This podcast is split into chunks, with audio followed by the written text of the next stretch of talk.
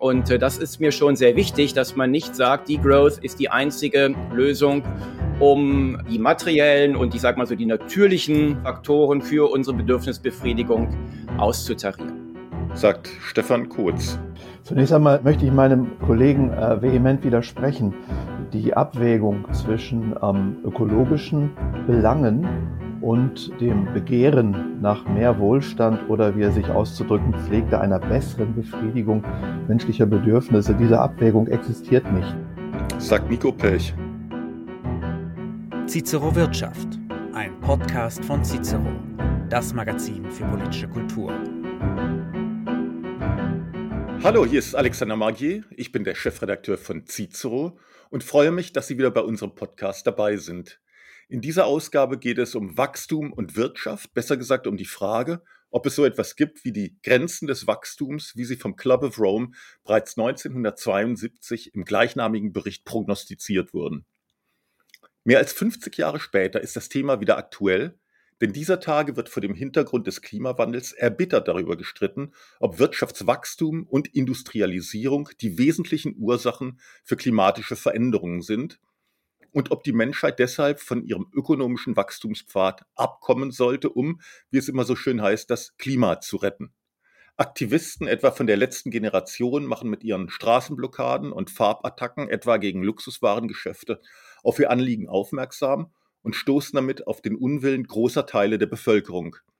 Aber auch Fridays for Future fordern eine andere Wirtschaftsweise und die Abkehr vom Kapitalismus, um die Welt zu retten. Ist Wirtschaftswachstum also wirklich die Wurzel allen Übels? Müssen wir den Prozess umkehren und Degrowth, so der Fachbegriff, betreiben, damit unser aller Leben auch in Zukunft lebenswert bleibt? Über diese Frage spreche ich mit zwei Ökonomen, die in dieser Sache völlig unterschiedliche Standpunkte vertreten und entsprechend heftig aneinander geraten. Das sind zum einen Stefan Kotz, Vizepräsident des Kiel Instituts für Weltwirtschaft und dort zuständig für die Themen Konjunktur und Wachstum, sowie mit Nico Pech, außerplanmäßiger Professor im Bereich der pluralen Ökonomik an der Universität Siegen und gleichzeitig einer der bekanntesten Degrowth-Theoretiker und Wachstumskritiker. Ein herzliches Willkommen an Sie beide. Sie sind beide Wirtschaftswissenschaftler, blicken aber offenbar völlig unterschiedlich auf die gegenwärtigen ökonomischen bzw. ökologischen Zusammenhänge und Anforderungen. Wir sprechen heute über ein Thema, das immer häufiger diskutiert wird, nämlich Degrowth also gewissermaßen die Umkehrung von Wirtschaftswachstum. Vielleicht beginnen wir deshalb unser Gespräch erst einmal mit einer Definition, um herauszufinden, ob wir von denselben Voraussetzungen ausgehen. Was ist überhaupt Wirtschaftswachstum und warum spielt Wachstum für moderne Volkswirtschaften eine so große Rolle? Herr Pech, Sie dürfen beginnen. Ja, wenn von Wirtschaftswachstum die Rede ist, dann handelt es sich dabei um ein Zuwachs des sogenannten Bruttoinlandsprodukts. Und das Bruttoinlandsprodukt ist in einer groben Näherung, das mag für den Rahmen dieses Gesprächs als Definition ausreichen. Es handelt sich um die Summe der pro Jahr erzeugten Güter einer Volkswirtschaft. Es kommen noch ein paar Faktoren hinzu, die sind aber vernachlässigbar gering. Und der Zuwachs des Bruttoinlandsproduktes ist die Basis eigentlich der Entwicklung moderner Industrie- und Konsumgesellschaften. Wir reden hier nicht einfach von einer ökonomischen Konzeption, sondern von einer kulturellen. Das heißt, menschliche Freiheit wird in der Moderne oft assoziiert mit der Verfügbarkeit materieller Mittel, diese Freiheit dann eben auch umsetzen zu können. Und was wir eben seit mehr als 50 äh, Jahren wissen, ist, dass wirtschaftliches Wachstum eine ökologische Problematik heraufbeschwört.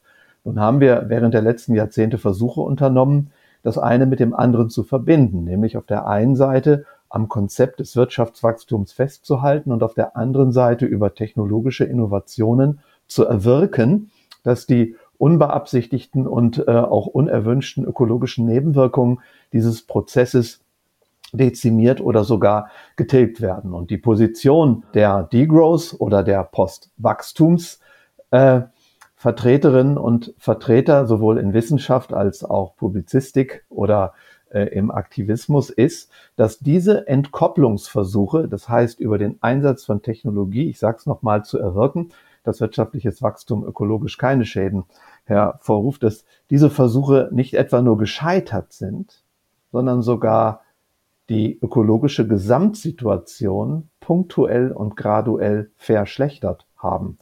Da das kommen wir gleich in, drauf zu sprechen. Ja, ein, äh, Satz, ein, ein Satz nur, die Konsequenz daraus wäre dann Degrowth beziehungsweise das von mir in die Debatte eingebrachte Konzept der Postwachstumsökonomie an die Stelle des Wachstumsdogmas zu setzen.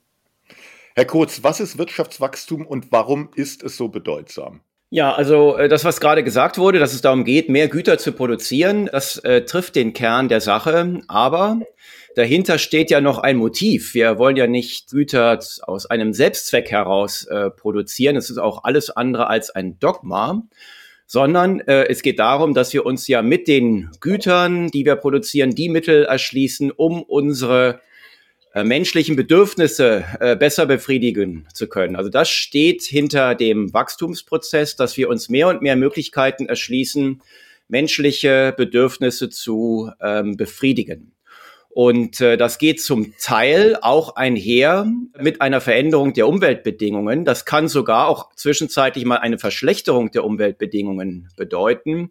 Denn auch hier geht es immer um einen Trade-off. Auch die Umwelt ist ja für sich genommen kein Selbstzweck, sondern wenn wir von Umweltschäden oder Umweltverschmutzung und dergleichen sprechen, dann meinen wir damit ja auch immer, dass sich ähm, das negativ auf das äh, Wohlbefinden der Menschen auswirkt.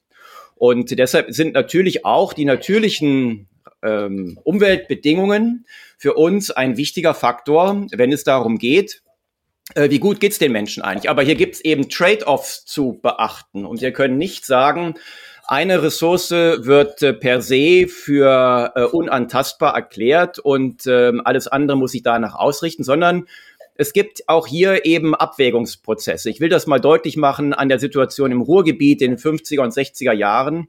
Das war kein schöner Ort. Und zwar nicht, weil den Menschen das damals egal war, dass die Luft verrußt war und die Flüsse verschmutzt, sondern andere menschliche Bedürfnisse waren damals wichtiger, so dass man das dann in Kauf genommen hat. In dem Maße, wie aber die wirtschaftliche Entwicklung voranschritt, wie man sich andere Bedürfnisse schon sehr ausreichend hat erschließen können, hat man gesagt, gut, jetzt wollen wir aber auch die Umweltbedingungen ähm, besser sehen und hat dort dann entsprechend äh, darauf reagiert. Das ist nicht einhergegangen mit einem Degrowth, also mit einem Rücklauf der sonstigen materiellen Konsummöglichkeiten, äh, sondern das ist damit in Einklang gebracht worden. Und äh, das ist mir schon sehr wichtig, dass man nicht sagt, Degrowth ist die einzige Lösung, um die materiellen und ich sage mal so die natürlichen Faktoren für unsere Bedürfnisbefriedigung auszutarieren.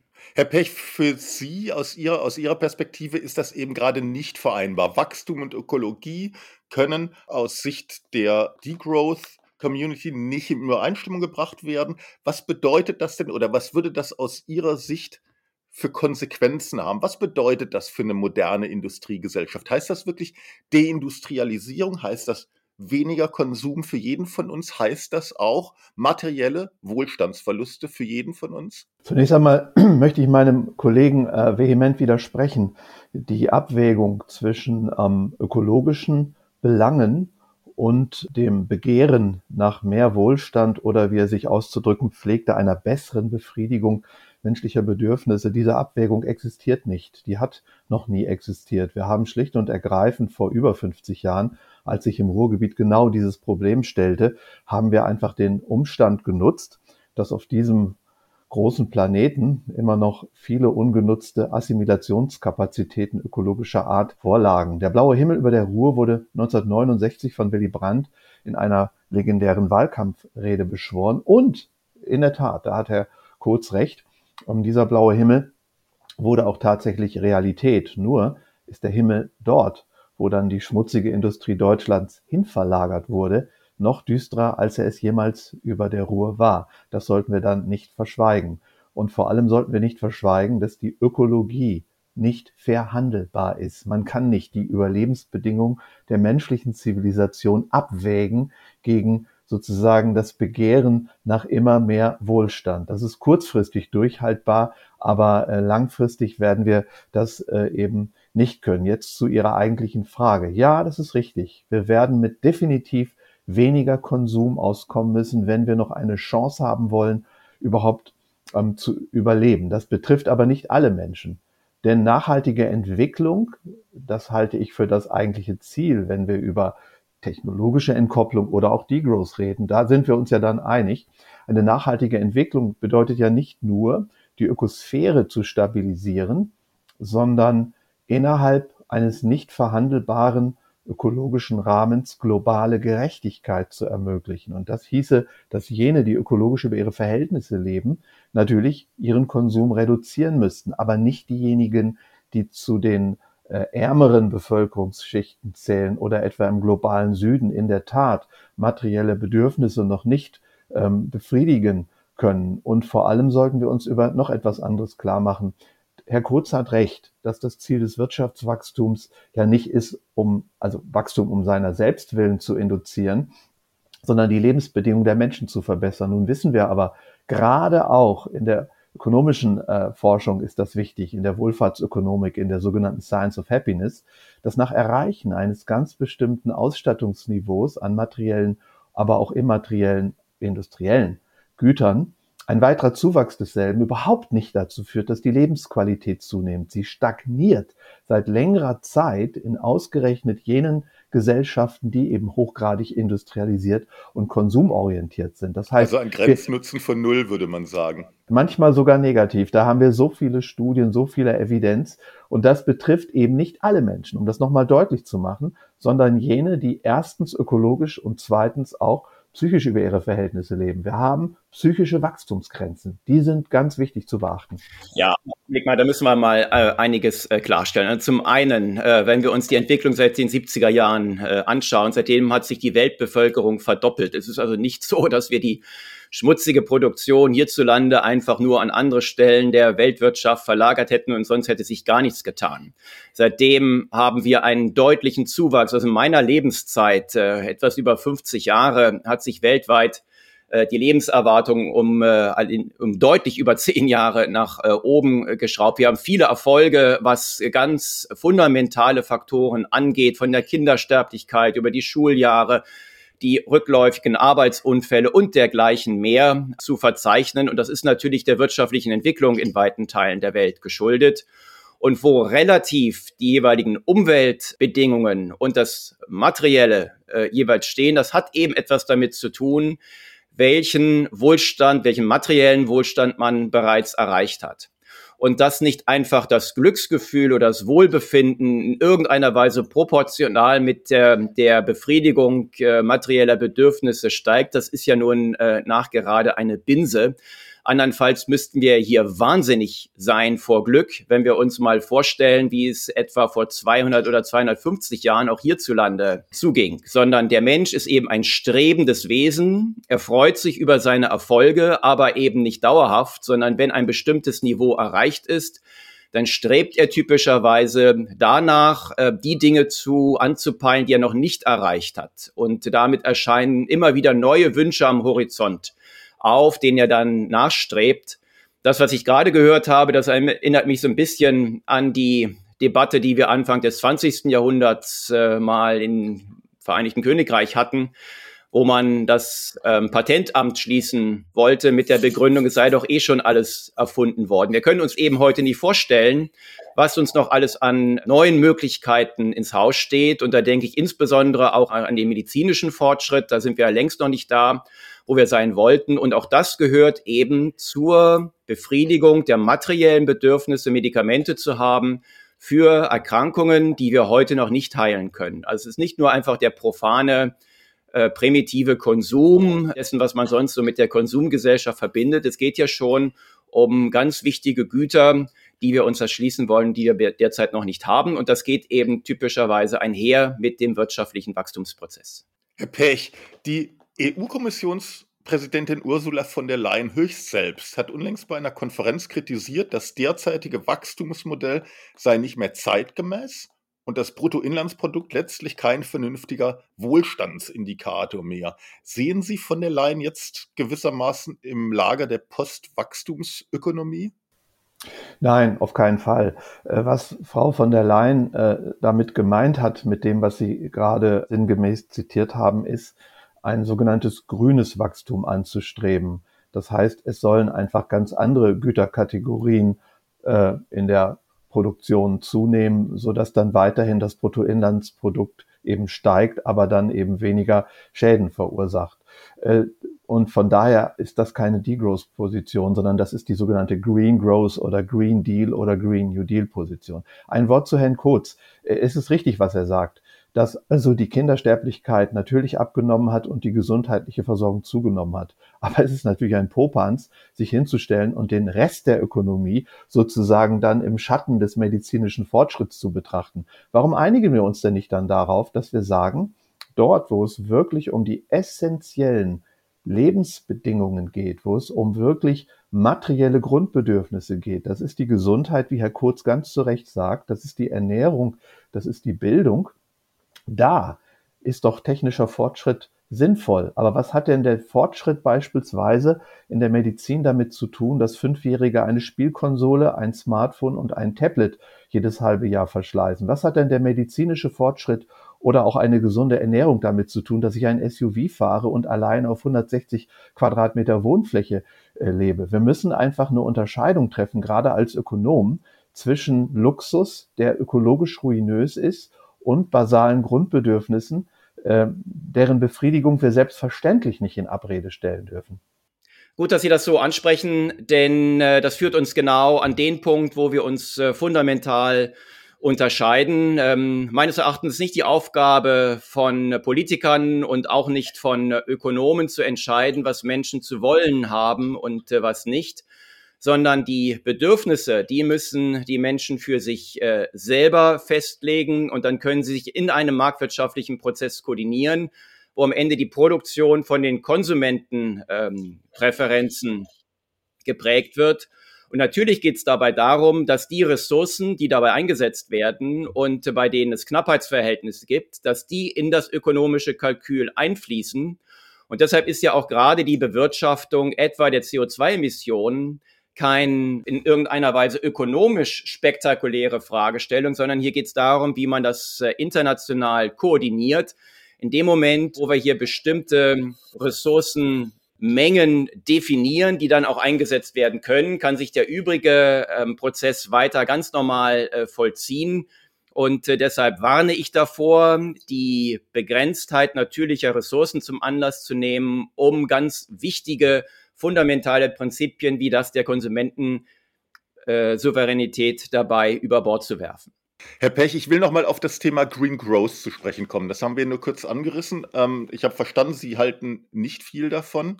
Die EU-Kommissionspräsidentin, wie gesagt, von der Leyen, stellt das sehr stark in den Vordergrund ihrer Arbeit.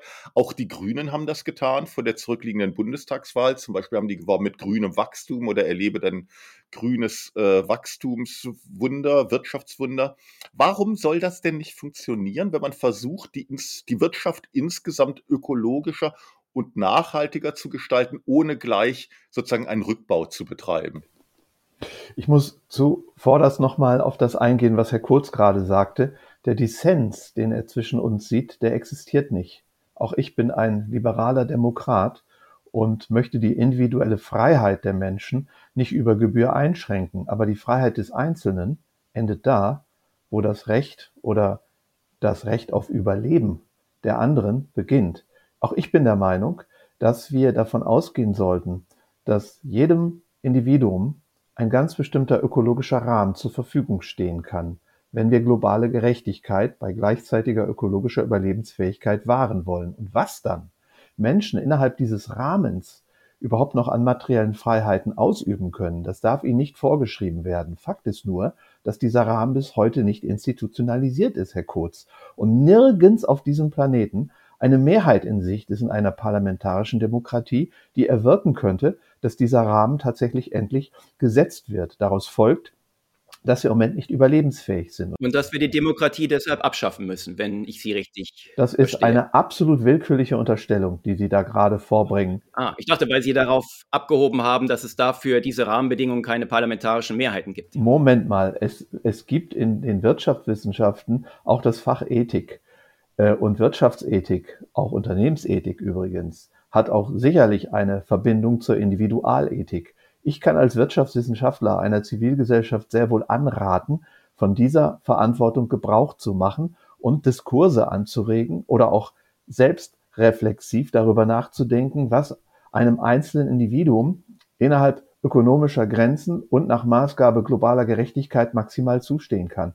Und dann kann ich als Ökonom auch eine Ökobilanzierung äh, anregen, der Gestalt, dass ich sage, natürlich äh, sind Flugreisen, sind SUVs oder ist übermäßiger Fleischkonsum nicht vereinbar mit einer global gerechten Lebensweise. Ich erzwinge damit gar nichts, sondern ich institutionalisiere damit eine regulative Idee. Das würde uns Ökonomen gut zu Gesicht stehen. Ansonsten heißt Freiheit eben immer auch, Verantwortung wahrzunehmen. Und das kann man nur auf individueller Ebene. Jetzt zu der Frage von Herrn Magier.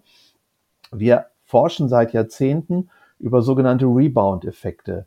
Das sind die unbeabsichtigten Nebenwirkungen jener Technologien, die wir in Stellung bringen, in der Hoffnung, das Bruttoinlandsprodukt von ökologischen Schäden zu entkoppeln. Und diese Forschung bringt das Ergebnis, dass schon theoretisch weil wir auf dem Planeten die unangenehme Situation haben, dass die Gesetze der Thermodynamik gelten.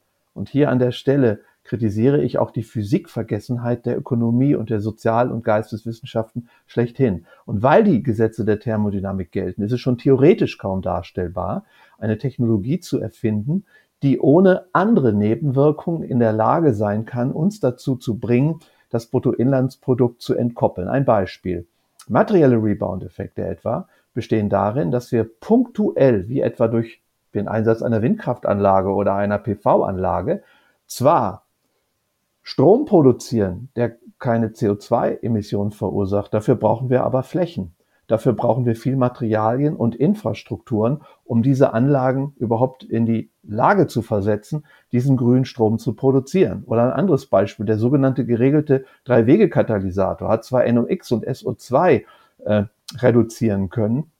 Dafür ist die Produktion eines einzelnen Exemplars, ne, was also Drei-Wege-Katalysatoren anbelangt, behaftet mit einer Tonne, was den ökologischen Rucksack anbelangt. Außerdem emittieren geregelte Drei-Wege-Katalysatoren, was wir inzwischen wissen, drei verschiedene äh, Substanzen, die vormals kaum bekannt waren und die inzwischen dazu führen, dass sich die Moos- und Flechtenvegetation an vielbefahrenen Straßen merklich verändert. Wir haben überall mit technologischen Innovationen im vermeintlich grünen Bereich ökologische Schäden aus einem Aggregatzustand verlagert in einen anderen oder auch geografisch verlagert. So kann man sich die Welt schön rechnen, wenn man von grünem Wachstum redet. Aber Fakt ist, dass die Ökosphäre damit nicht entlastet werden kann. Herr Kurz, grünes Wirtschaftswunder, wie die Grünen selbst äh, geworben haben vor der Bundestagswahl, klang gut. Äh, derzeit befindet sich Deutschland in einer technischen Rezession. Ist grünes Wachstum am Ende nur ein frommer Wunsch? Ja, das ist ein frommer Wunsch, wenn man davon ausgeht, dass äh, durch die Dekarbonisierung, die steht ja hier im Mittelpunkt, ein zusätzlicher Wachstumsschub käme. Das äh, wird äh, nach aller Voraussicht nicht eintreten, jeweils nicht auf absehbare Zeit. Und damit äh, meine ich die nächsten 20 bis 30 äh, Jahre, also bis überhaupt ähm, Dekarbonisierungseffekte dann sich auch in anderen klimatischen Bedingungen materialisieren würden, als wir sie sonst hätten. Also unter dieser sehr, sehr langfristigen Perspektive kann man sich positive Rückwirkungen auf die Produktionsbedingungen äh, vorstellen. Aber hier geht es jetzt ja erstmal auch über die nächsten Jahrzehnte.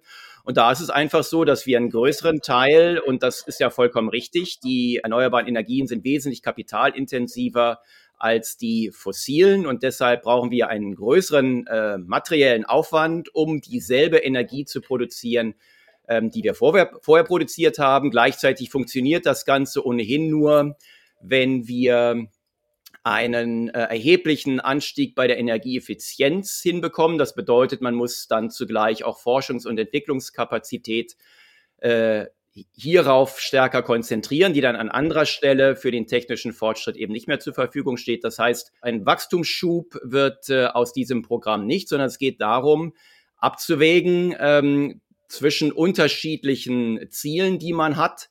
Und die kann man eben nicht mit der Physik beantworten. Und ich möchte hier auch nochmal ähm, deutlich sagen, dass wir eben große Schwierigkeiten haben, immer dann, wenn wir meinen, mit dem Wissen von heute auf die nächsten ja, äh, Generationen zu schauen.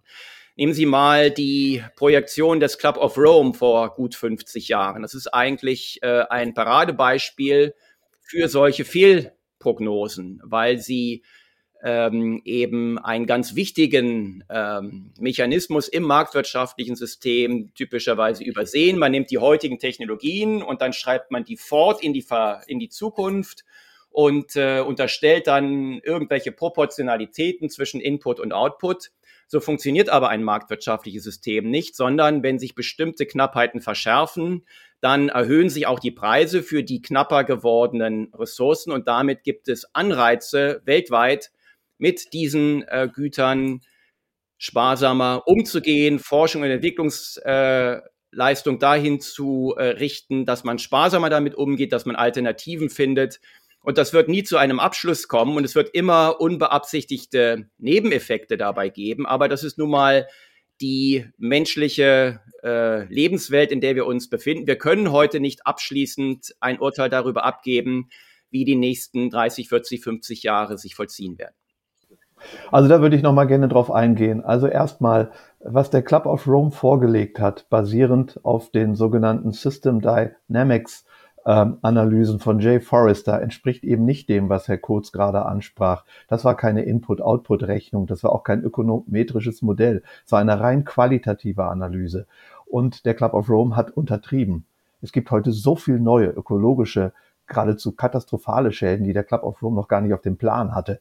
Ja, aber ich glaube, auf Rome wurde sehr schnell quantitativ, indem er uns eben äh, die Endjahre genannt hat, wo uns bestimmte Rohstoffe ausgehen würden und die sind, äh, liegen längst hinter uns. Also es war nicht nur qualitativ, es war eine quantitative Prognose.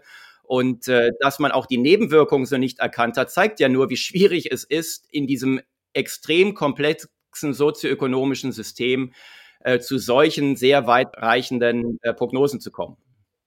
Aber, aber, aber genau andersherum, Herr Kurz, wird ein Schuh draus. Was Sie da betreiben, das ist eigentlich die Beförderung eines reinen Glaubenssystems. Sie, Sie meinen, man könne über Anreize, die dadurch entstehen, dass Ressourcen knapp werden, könne man äh, praktisch zielgenau technische Lösungen finden. Das ist absolutes, ähm, ich sage mal, äh, Kaffeesatz lesen. Das ist doch jetzt sehr polemisch. Also können wir uns nicht auf einer etwas sachlicheren Ebene hier verständigen? Nein, nochmal.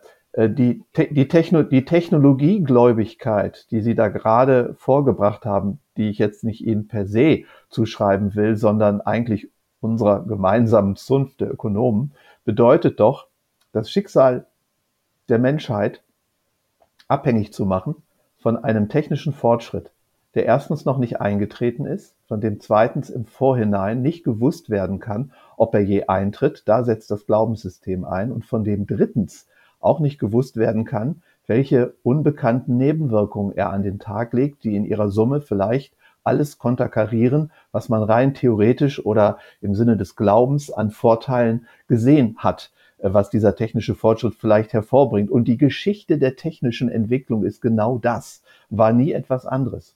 Herr Pech, ich will es ein bisschen konkret machen jetzt. Sie plädieren, und da zitiere ich Sie, für einen prägnanten Rückbau des industriellen Systems. Stattdessen wollen sie Gemeinschaftsnutzung von Waschmaschinen bis hin zu Wohnungen und ihnen schwebt auch eine Rückkehr zur Subsistenzwirtschaft vor, in der die Menschen sich selbst versorgen, zumindest teilweise, etwa mit den Früchten und dem Gemüse aus dem eigenen Garten oder in Form von Nachbarschaftshilfe, wo der eine den anderen mit selbstgebackenem Brot versorgt. Das klingt, polemisch gesagt, ein bisschen wie die Rückkehr ins Mittelalter. Meinen Sie das alles ernst oder ist das auch von Ihnen aus eine, eine, eine Zuspitzung? Wissen Sie, vor 40, 50 Jahren, als wir schon eine sehr konsumkritische Debatte hatten, lebten wir letzten Endes auf einem Ressourcensockel, der in etwa dem entspricht, was auch die von mir in die Debatte eingebrachte Postwachstumsökonomie mit sich brächte. Ein Rückbau der Industrie heißt nicht auf die Industrie zu verzichten, und Subsistenz heißt überhaupt nicht nur im Garten zu wirtschaften. Ich betreibe hier gerade Subsistenz. Das Gerät, das ich hier benutze, das ist dreimal repariert worden, einmal sogar eigenhändig von mir. Das ist ein über 15 Jahre altes Notebook. Subsistenz heißt reparieren, heißt den Bestand erhalten, heißt Menschen wieder zu befähigen oder ihnen die Kompetenzen auch äh, angedeihen zu lassen, die sie brauchen, um nicht nur von Industriegütern abhängig zu sein. Umgekehrt wird kein Schuh draus, wenn man sagt, dass deswegen keine Industrieproduktion mehr vonstatten geht. Das Mittelalter käme, wenn wir so weitermachen wie bisher, weil die nächsten Kollapsszenarien uns dann Reaktionsmuster oktroyieren, die viel mittelalterlich sind, als wenn wir jetzt bei Design, also eben nicht bei Disaster, einen Teil der Industrie vorsichtig zurückbauen, die dann weniger gewordene äh, monetär entgoldene Arbeitszeit gerecht verteilen, sodass Menschen eben nicht mehr 40, sondern vielleicht 30 oder 20 Stunden in einer modernen Ökonomie arbeiten und die frei gewordenen Zeitressourcen nutzen, um nur ergänzend, immer nur ergänzend auch Subsistenzaktivitäten zu entwickeln. Und niemandem in einer modernen Welt bricht ein Zacken aus der Krone, wenn äh, Nachbarn sich ein Auto oder eine Waschmaschine auch mal teilen. Das können hochmoderne Objekte sein. Und die Verfügbarkeit von Objekten ist nicht daran gekoppelt, das Eigentum an den Objekten sozusagen zu haben. Und auch die Nutzungsdauerverlängerung, beispielsweise um den Faktor zwei oder drei, im Bereich der Gebrauchsgegenstände, auch Investitionsgüter, heißt nicht, unmodern oder mittelalterlich zu werden, sondern eben, das hat übrigens Herr Kurz gerade ja auch angeregt, effizienter mit den Dingen umzugehen. Es geht also um eine Balance zwischen Genügsamkeit, moderner, absolut moderner und urbaner Subsistenz, einer Regionalökonomie, da werden die Nahrungsmittel herkommen, nicht nur aus Gärten, Herr Magier, das ist eine Zuspitzung wie ein Popanz. Und viertens, selbstverständlich auch aus einer immer noch vorhandenen Industrie. Und dass diese Industrie dann möglicherweise auch technisch zu optimieren ist, äh, das ist der Punkt, in dem auch Herr Kurz recht behält. Ja, aber die Frage ist doch äh, ganz entscheidend, wer bestimmt hier, was dann beispielsweise geteilt werden muss und was nicht. Es steht doch heute jedem frei, in eine Wohngemeinschaft zu ziehen und damit beispielsweise die Waschmaschine unter fünf oder sechs Leuten aufzuteilen. Oder Sie können auch in einem Wohnhaus sagen, wir kaufen uns gemeinsam eine Waschmaschine, stellen in den Keller und die wird reihum von den unterschiedlichen Parteien genutzt. Oder man hat Carsharing-Möglichkeiten. Das sind doch alles Dinge, äh, auf die die Menschen von ganz alleine kommen. Und wie kommen sie darauf? Natürlich auch über entsprechende Preissignale. Und äh, deshalb sehe ich überhaupt gar nicht äh, die Notwendigkeit äh, an die Ressourcenknappheit, die die Menschheit seit jeher begleitet, hier zu einem Systemwechsel zu kommen, was die sozioökonomische Konjunktion angeht. Sondern es geht darum, dass die knappen Ressourcen auch als solche in das ökonomische Kalkül der Akteure einfließen. Und darüber hinaus kann man es den Menschen eben selbst überlassen, welche Lösung sie dann finden, um unter diesen Knappheitsbedingungen gut zurechtzukommen. Ich will noch mal, was das Notebook von vor 15 Jahren angeht, äh, hier mal daran erinnern. Das wissen ja die Zuhörer jetzt nicht. Wir sind ja in einem Videocall zusammengeschaltet. Wenn wir die Bandbreiten und äh, Internetverfügbarkeit von vor 15 Jahren eingefroren hätten, hätten wir uns wahrscheinlich hier alle in einen Zug und ein Auto setzen müssen, um an einen Ort zu fahren, wo wir uns dann mit diesem Gespräch hier äh, auseinandersetzen. Heute haben wir die Möglichkeit, dass jeder zu Hause bleibt oder in seinem Büro bleibt äh, und wir können trotzdem miteinander kommunizieren. Auch das sind eben äh, wichtige Elemente des technischen Fortschritts, wo es denen nicht darum geht, dass wir unsere Bedürfnisse mit immer mehr materiellem oder äh, natürlichem Ressourceneinsatz bedienen. Denken Sie mal, was Sie heute mit einem Smartphone können. Da haben Sie verschiedene Geräte, die Sie fr früher hatten, von der Kamera zum Wecker bis zum Telefon mittlerweile eben in einem Gerät äh, und sind damit eben auch äh, sparsamer. Also es gibt gar keinen Grund an die Knappheit, was für Ökonomen ja nun wirklich keine Besonderheit ist, hier jetzt ähm, eine Systemdebatte zu hängen. Ein, ein Moment mal. Also Herr Kurz, was Sie da gerade gesagt haben über den Fortschritt in der Bandbreite der Internetnutzung, das ist ja ganz schön. Aber erklären Sie dann bitte mal, warum der Flugverkehr, der Schiffsverkehr, der Güterverkehr der motorisierte Individualverkehr seitdem jedes Jahr neue Rekorde erzielt. Die Nutzung des Wohnraums eben auch. Äh, das heißt, so ehrlich sollten wir schon sein, äh, der Bevölkerung oder dem geneigten Publikum auch als Ökonomen mitzuteilen, äh, dass beides eben nicht zu haben ist. Wir können substituieren, das ist dann aber kein Wachstum. Das wird sich ja zeigen. Das wird sich ja zeigen. Also ähm, das ist offenbar eine Präferenz der Menschen, dass sie mobil sind und zwar auch individuell mobil sind. Und äh, da es, liegt es nicht an uns Ökonomen, äh, jetzt hier zu sagen, das soll eingeschränkt werden, das soll ein, diese Substitutionsentscheidung, die würde ich weiterhin den individuellen Akteuren überlassen. Aber nochmal, die Institutionen, von denen Sie reden, die also die Anreize setzen sollen, dass wir also mit äh, knappen vor allem ökologisch relevanten Gütern eben anders umgehen. Die existieren nicht. Das ist das Problem. Das sind einfach Beschwörungen, also oder Hoffnungsbekundungen, äh, dass die Politik doch bitte endlich einen Rahmen setzen möge. Aber warum sind wir nicht so ehrlich als Ökonomen und teilen dem Publikum mit, dass wenn dieser Rahmen denn gesetzt würde, auch auf Basis der jetzt verfügbaren oder absehbaren technologischen Entwicklung, dass dann derselbe Wohlstand nicht mehr möglich ist. Sie können nicht erklären, dass wenn sich fünf Menschen ein Auto oder eine Waschmaschine teilen, dass dann die Produktion auf demselben Niveau bleibt. Das dass dann auch, die Einkommensgenerierung in den entsprechenden Industriezweigen dieselbe ist. Sie bauen doch hier einen Popanz auf. Das, das äh, gibt niemanden. Sie können das in verschiedenen Gutachten der Gemeinschaftsdiagnose nachlesen. Da haben wir äh, ausdrücklich hineingeschrieben, äh, dass die Transformation mit Blick auf die Dekarbonisierung mit einem gegenüber dem Alternativszenario mit einem äh, geringeren äh, Konsumniveau verbunden ist. Also das ist nun wirklich eine Allerwelts-These, äh, die Sie hier vortragen. Das hat überhaupt nichts äh, Besonderes. Äh, das ist eine ganz normale jedem Ökonomen völlig geläufige Trade-off-Situation. Wenn Sie einen erhöhten Investitionsbedarf haben, müssen Sie in der Zeit dieser Investitionsphase eben beim Konsum kürzer treten. Herr Pech, der Anti-Wachstumskurs, den Sie, den Sie propagieren, den halte ich persönlich jedenfalls für nicht mehrheitsfähig und ähm, vor allem glaube ich, dass andere Länder sich dem Kurs auf gar keinen Fall anschließen würden, auch wenn Deutschland mit, ich sag mal, aus ihrer Perspektive mit gutem Beispiel vorangeht. Äh, aber selbst wenn es so wäre, was hilft es dem Weltklima, wenn die Deutschen sich deindustrialisieren, aber der Rest der Welt genau das Gegenteil macht? Also Punkt eins, äh, was nicht mehrheitsfähig ist oder doch mehrheitsfähig ist, äh, das können wir heute gar nicht wissen. Ähm, das hängt von den Krisenszenarien ab, die uns noch ereilen. Und außerdem könnte sich dieses Problem auch ein Stück weit wegkürzen.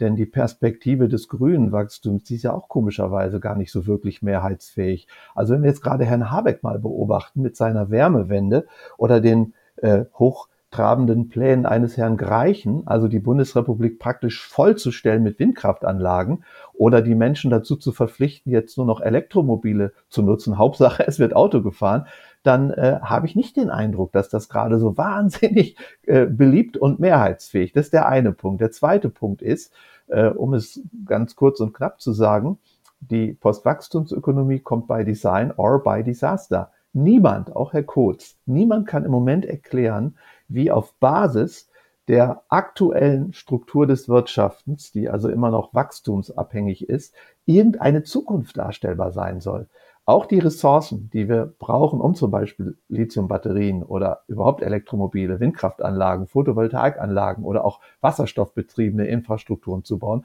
diese Ressourcen werden immer knapper, die Flächen werden immer knapper. Das heißt also, es ist keine Frage der, der leider keine Frage der demokratischen Entscheidung. Wenn wir, die können wir jetzt treffen, wenn wir aber so weitermachen wie bisher, dann werden sich Grenzen ergeben, die uns das oktroyieren an Handlungsmustern, was eine gewisse Ähnlichkeit zu einer Degrowth-Strategie hat, nur dass das schmerzhafter und sozial nicht so ausgeglichen ist. Und jetzt zur Rolle Deutschlands. Diese Behauptung, dass Deutschland nur so zwei Prozent äh, sozusagen am Weltoutput von CO2-Äquivalenten beiträgt, das ist eine Verzerrung. Punkt eins. Wenn gesagt wird, dass in China beispielsweise jede Woche neues Kohlekraftwerk ans Netz geht, dann ist der Grund dafür nicht, dass die Binnennachfrage Chinas so fürchterlich steigt, sondern weil die Geräte, die wir jetzt gerade nutzen in dieser Videokonferenz, eben aus China kommen. Das heißt, wenn wir in Deutschland ein positives Beispiel erzeugen für eine realisierte Postwachstumsökonomie, dann heißt das automatisch, dass wir viele andere Länder natürlich selbstverständlich durch einen Rückgang auch unserer Importe quasi auch dazu bringen, gewisse Anpassungsprozesse zu durchlaufen. Das ist das eine. Das andere ist, wir könnten sogar ökonomisch einen Konkurrenzvorteil dadurch haben, indem wir uns rechtzeitig resilient machen. Das heißt, auch krisenstabiler dadurch werden, dass wir unsere, ich sage mal, Ressourcenansprüche und auch Konsumansprüche auf das Niveau senken, dass sich auch aus eigener Kraft auch im Krisenfall äh, also behaupten, also stabilisieren lässt. Bei aller Wertschätzung äh, für die ökonomische Bedeutung Deutschlands, aber selbst wenn die deutschen Importe komplett wegfallen würden, würde das in der übrigen Welt jetzt nicht äh, zu den Effekten führen, die Sie gerade äh, beschrieben haben. Nochmal zu der Mehrheitsfähigkeit. Das ist ja in der Tat eine offene Frage, ob man dafür Mehrheiten bekommt. Äh, man kann sicherlich die Bedingungen beschreiben, die Mehrheiten wahrscheinlicher und die sie weniger wahrscheinlicher werden lassen. Und äh, da würde ich mal sagen, je teurer man diesen äh, Dekarbonisierungsprozess gestaltet, desto eher werden sich eben keine Mehrheiten mehr dazu finden. Teuer wird es auf jeden Fall, das äh, ist mit Sicherheit so. Aber äh, hier bedeutet es eben, je dirigistischer man vorgeht, je kleinteiliger man vorgeht, je weniger man damit ja auch berücksichtigen kann, was die individuellen Lebensumstände der Menschen ausmacht, desto eher wird es diese Widerstände geben. Wir sehen das ja exemplarisch jetzt bei diesem ähm, Gebäudeenergiegesetz, wie schwierig es ist, hier mit einem äh, solchen Gesetzesvorhaben durchzudringen. Statt, und dafür würden ja, äh, würde ich plädieren, und äh, das tun viele meiner Kollegen ja auch, zu sagen, versucht das minimalinvasiv, nämlich über die Bepreisung derjenigen ökonomischen Aktivität, die zurückgeschraubt äh, werden soll. Und dann hat man eben die, den gesamten Effizienzmotor des marktwirtschaftlichen Systems im Rücken, um zu einer Lösung zu finden, die dann von den teuren immer noch die günstigste ist. Und das hat eben überhaupt nichts mit Glauben zu tun. Das hat etwas äh, damit zu tun, sich mal die vergangenen 200 Jahre vor Augen zu führen den äh, Kapitalisierungsprozess vor Augen zu führen und auch den ökonomischen und technischen Fortschritt dabei vor Augen zu führen und äh, zu meinen, damit sei ab sofort Schluss und äh, in Zukunft könne es nur noch nach heutigen Projektionen gehen und ähm, der entsprechenden Rückbau ökonomischer Aktivität. Dafür spricht eben sehr wenig. Das ist eher ein Revival dessen, was wir Anfang der 70er Jahre auch schon mal gesehen hatten. Und genau in diese Denkfehler sollten wir nicht wieder verfallen, denn das würde die demokratische Zustimmung äh, am stärksten bedrohen. Herr Pech, Sie formulieren in einem Artikel folgenden Zusammenhang. Was die Wählergunst sichert, endet langfristig im ökologischen Abgrund und was die Lebensgrundlagen sichert, endet kurzfristig im politischen Abgrund. Anderes, angesichts dieses Dilemmas müsste auf die Wachstumswende eine Politik Wende folgen. So schreiben sie. In meinen Ohren klingt das stark nach der Forderung, äh, nach, nach, so, also es klingt, ja, klingt nach Ökodiktatur, wenn man, wenn man das mal so äh, zugespitzt sagen darf. Herr Magier, das ist genau falsch. Genau das Gegenteil ist der Fall. Ich würde mich eher als konservativen Anarchisten bezeichnen, der ganz klar die Verantwortung der Zivilgesellschaft sieht, auch aus folgendem Grund. Historisch betrachtet hat noch nie so etwas wie ein Wandel in einer parlamentarischen Demokratie stattgefunden, der denn diesen Namen verdient, also mehr als Symbolik ist, der nicht in den Nischen begonnen worden wäre. Selbst die von Herrn Kurz wahrscheinlich befürwortete deutsche Energiewende, die ist erst sozusagen gegen politische Widerstände in den Nischen quasi aufgebaut, entwickelt und dann in Erscheinung gebracht worden. Das waren Pioniere, das waren Avantgardisten, die die demokratische Freiheit genutzt haben, etwas Neues in Gang zu setzen, äh, es einer Bewährungsprobe auszusetzen, damit es dann hochskaliert und irgendwann auch von der Politik übernommen werden kann. Also sie haben das Zitat auch ganz schön aus dem Zusammenhang gerissen, muss ich mal sagen. Also weil nämlich ich darauf folgend doch gerade formuliere, dass wir auch als Ökonomen uns vielmehr der Zivilgesellschaft auch der unternehmerischen Verantwortung zuwenden müssen. Im Sinne von Josef Alois Schumpeter, der ganz klar und der auch heute hochgehalten wird in meiner Zunft, ganz klar gesagt hat, die Veränderung der Welt geht ganz stark aus von dem Impuls ganz bestimmter Teile der Zivilgesellschaft, auch des Unternehmertums, die schlicht und ergreifend neue Ziele und neue, Horizonte äh, praktisch erschließen und sich auch auf Märkten durchsetzen oder in manchen Fällen sogar Märkte hinter sich lassen, wie etwa in der solidarischen Landwirtschaft, in der Reparaturökonomie, in der Sharing-Ökonomie, da wo ich mich natürlich umtreibe. Und mein Job als Ökonom ist es, diese kleinen, aber feinen unter Nutzung der demokratischen Freiheit vorgebrachten sozialen und ökologischen Innovationen eben auch zu erforschen, zu befördern und auch äh, für die Öffentlichkeit sichtbar zu machen. Das ist für mich ein Mehr an Demokratie. Ich bin der Letzte, der eine Ökodiktatur oder das hat man mir auch vorgeworfen in der Bildzeitung oder einen Ökostalinismus wollte. Um Gottes Willen. Für mich geht es um das Ausnutzen von Freiheitspotenzialen. Warum können wir bitte als Wirtschaftswissenschaftler nicht endlich mal da ansetzen, statt den Menschen sorry, Herr Kurz, das Blaue vom Himmel zu versprechen. So nach dem Motto, verlasst euch auf die Anreize, auf die Märkte und die Technologie wird es schon richten. Nein, das halte ich im Moment für nicht verantwortbar. Das heißt nicht im Umkehrschluss, dass etwa die Politik aus der Pflicht entlassen würde oder die technologische Entwicklung irgendwie äh, unterbunden werden sollte. Wir können uns nur auf beides nicht mehr verlassen. Und die Politik braucht mehr Druck in einer Demokratie. Der Druck geht aber nicht aus von hehren Forderungen, sondern von vorgelebten Praktiken auf der unternehmerischen Ebene und auch auf der Ebene von Konsumenten, aus denen dann irgendwann Prosumenten werden müssten, indem sie nicht nur reden, sondern auch was beitragen, ja. Für diese Freiheitsspielräume, die Sie einfordern, äh, laufen Sie bei mir offene Türen ein. Ich bin da nun wirklich äh, der Letzte, der nicht äh, allen möglichen Ideen äh, genau diesen Raum geben wird. Aber weshalb ich skeptisch bleibe, ob das, was Sie hier skizzieren, auf einer relativ abstrakten Flughöhe, muss man auch mal dazu sagen, tatsächlich zur Lösung beiträgt, liegt daran, dass wir eben nicht in äh, einer idyllischen Kleingruppengesellschaft leben, wo so etwas wie Sharing in kleinen Einheiten, in überschaubaren Einheiten ja seit jeher super funktioniert. Die Familie ist das beste Beispiel dafür. Es gibt zwischen Familienmitgliedern ja typischerweise auch keine Marktverhandlungen, äh, sondern genau da wird ja diese sozusagen gemeinsame Nutzung von Ressourcen ähm, seit Jahrtausenden praktiziert. Und das ist auch wunderbar so, sondern das Problem, was wir haben, ist doch, dass wir in anonymen Großgesellschaften leben und dass wir für diese Großgesellschaften einen Konjunktionsmechanismus brauchen. Und der muss auch funktionieren. Und da sind eben individuelle Anreize, da ist die Verantwortlichkeit und das bedeutet eben auch immer, wenn ich Ressourcen in Anspruch nehme, muss ich nachweisen, dass ich dafür mindestens so viele Werte zusätzlich schaffe, wie ich durch die Einbindung dieser Ressourcen in meinen Produktionsprozess anderen entziehe. Äh, das also über Gewinnanreize zu tun und eben über individuelle Verantwortlichkeit äh, das beste Instrument, was wir bislang haben. Das bedeutet ja nicht, dass wir deshalb in einem marktwirtschaftlichen Gefüge plötzlich in paradiesischen äh, Verhältnissen leben, obwohl, und das sollten wir vielleicht immer wieder in Erinnerung rufen, wenn wir mal die längere Betrachtung aufmachen und uns die vergangenen 200, 300 Jahre Entwicklung mal anschauen, ist es eben rasant, was wir diesem sozioökonomischen ähm, Koordinationsmechanismus äh, zu verdanken haben. Aber am Ende des Tages wird uns das nicht in paradiesische Verhältnisse führen, sondern immer nur in Verhältnisse, die besser sind als bei jedem zentral ansetzenden Koordinationsverfahren. Darum geht es mir. Und wenn Sie dann äh, diese individuellen Freiheitsräume nutzen, um einfach neue Ideen, auch neue Lebensentwürfe einfach mal vorzuleben und anderen als Beispiel anbieten, ist das doch wunderbar. Genau diesen Freiraum bietet ja dieser sozioökonomische äh, Koordinationsmechanismus, äh, für den ich äh, mich einsetze. Der gibt auch den Lösungen Raum, die Sie favorisieren.